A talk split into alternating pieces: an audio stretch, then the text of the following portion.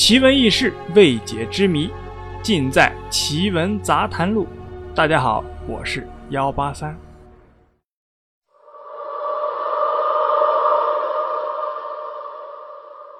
我们在看一些电视剧、电影或者武侠小说的时候啊，总能在上面发现一些神秘的巫蛊之术，看了让人觉得特别的神奇。蛊术啊。被传的那是神秘莫测，格外可怕，可以说是令人毛骨悚然，防不胜防。蛊术呢，是在中国西南部的苗族古代啊遗传下来的神秘的巫术。民间的说法是这样的：将多种的毒虫啊，比如毒蛇、蝎子、蜈蚣、蜥蜴、蟾蜍等等啊，放在一个器皿中密封起来，让这些毒虫呢自相残杀。吃来吃去，过一段时间啊，这些毒虫啊只剩下一只，那么这只毒虫就是蛊。在偏远的苗族聚集地区啊，如果小孩不小心嘴里起了一个血泡，做母亲的便一边慌忙的找针把这个血泡给扎破，一边愤愤的骂道：“找蛊了，找蛊了！挨千刀的谁放的蛊我已经知道了，他再不赶快收回去啊，我是不会饶他的。”要是吃鱼啊，鱼刺卡住了喉咙，母亲呢就会叫小孩啊不加咀嚼的吞咽几口饭，将鱼刺啊一股脑的吞下肚子里。随后啊，小孩就要到大门口默默的念着：“某某家有蛊啊，他放蛊害我，我知道了。他要不赶快收回去啊，我是不会饶他的。哪天啊，我要抬粪临他家门，捡石头啊砸他家的屋顶，让大家知道他家是有蛊的，有儿的娶不来媳妇儿，有女啊嫁不出去。”喊声中啊，充满了愤怒和仇恨。据说啊，通过这种喊债的方式，放蛊的人听见了，心里会害怕，就会自动的将蛊给收回去。蛊呢，在苗族地区啊，俗称是草鬼。相传啊，它寄附于女子的身上，危害他人。那些所谓的有蛊的妇女啊，被称为草鬼婆。有苗族学者调查后认为啊。苗族几乎全民族笃信蛊，各个地区啊只是轻重不同而已。他们认为啊，除了上述一些突发的症状外啊，一些较难治的长期的咳嗽啊、卡血呀、面色青黑啊、形体消瘦啊等等啊，以及内脏不适啊、肠鸣腹胀、食欲不振等症状啊为主的这些慢性疾病，都是着了蛊了。如果属于突发性的，可用喊债的方式啊，让所谓放蛊的人自行将蛊啊收回去就好了。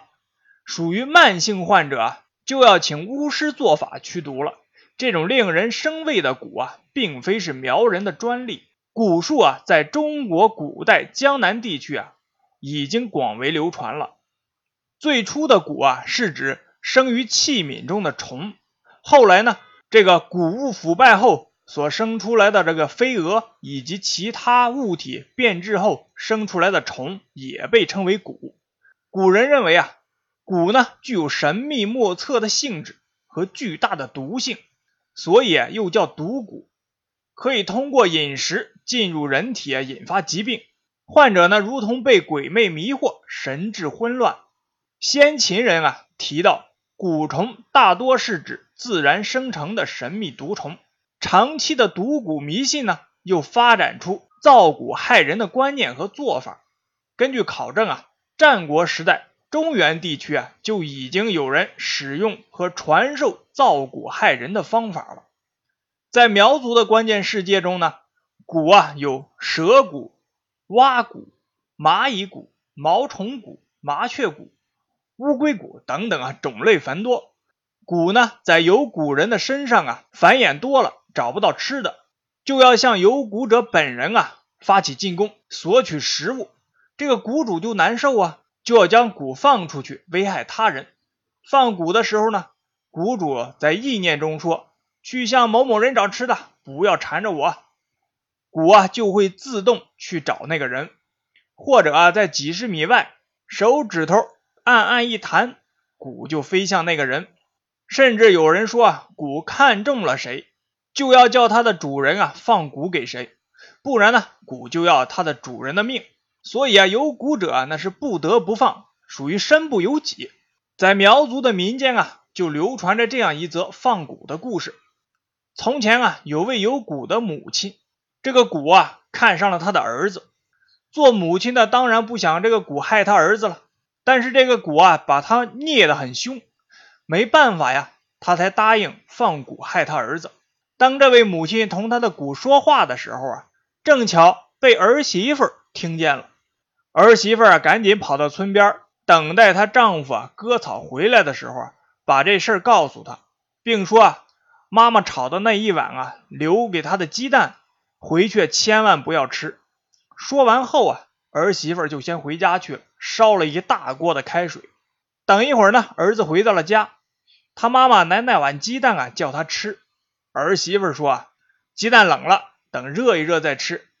说着就把锅盖揭开，将那碗炒鸡蛋倒进了滚烫的开水锅里，盖上锅盖，并紧紧的压住了。只听啊，锅里有什么东西在挣扎和摆动。过一会儿呢，就没动静了。揭开锅盖来一看，只见啊，烫死的是一条大蛇。蛊的种类繁多，刚才我们已经说过了，有很多种。下面我们来说几种比较厉害的蛊。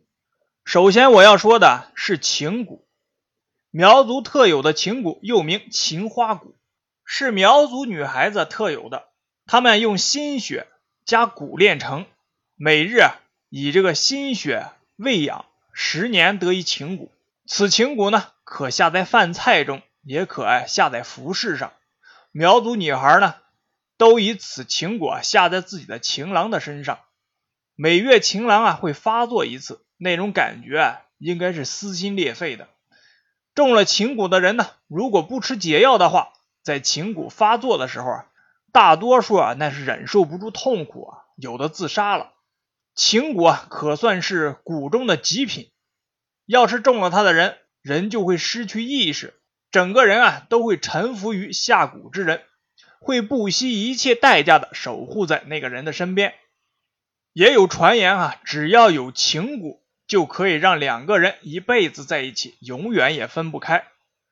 第二个呀，是泥鳅蛊。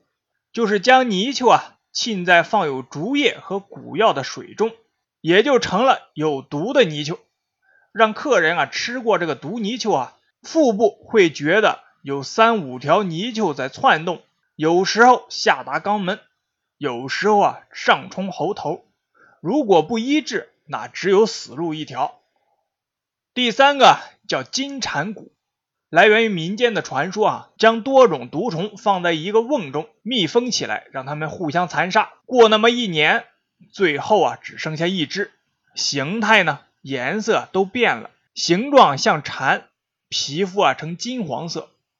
也有的说呢，把十二种毒虫放在缸中密封，埋在十字路口，经过七七四十九天，再密封取出，放在香炉中。早晚啊，用清茶、新香供奉，这样获得的金蝉啊是无形的，存在于香灰之中。放蛊的时候呢，取金蝉的粪便或者是香灰下在食物中，让过往的食客食用，就会造成胸腹痛、肿胀，最后啊是七窍流血而亡。第四个是蛇蛊，蛇蛊呢又分为生蛇蛊和阴蛇蛊，生蛇蛊呢。是活的蛇祭炼的，阴蛇蛊啊，是蛇的尸体祭炼的。中了阴蛇蛊的人呢，不出三十日，那是必死。最初啊，是吐泻、肚胀、食欲不振、发烧等等症状啊。生蛇蛊呢，中毒的情形和阴蛇蛊啊类似，进入体内啊，能形成蛇四处乱咬，造成头痛啊，夜间那是更为剧烈。第五个是石头蛊。就是将一块石头啊放在路上，此块石头呢能够行动、污体，使人呢便秘消瘦，而且又能飞入人的双手双脚。中了石头蛊的人啊，不出三五年便会一命呜呼。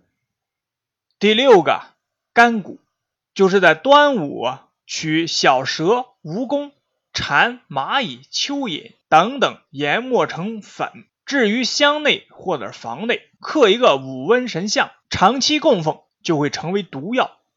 将这个干果啊放在酒啊、肉啊、饭呐、菜呀给人食用，或者放在路上，路过的人只要踩着就可以入身。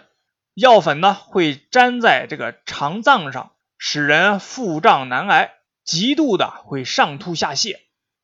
第八个是血阴骨，相似于啊降头术里的养小鬼，但是啊比降头术中的残忍许多。首先啊要有一个一出生便夭折的婴儿，但哪里会有那么多一出生就夭折的婴儿呢？一些不怀好意的。一出生就让婴儿夭折了。其次啊，有了婴儿之后啊，要一个未满十五岁的黄花闺女，用她的血呀来喂养这个婴儿。等到婴儿能够睁开眼睛后，把这个女孩做成活骨，让她成为婴儿生长的培育皿。什么是活骨呢？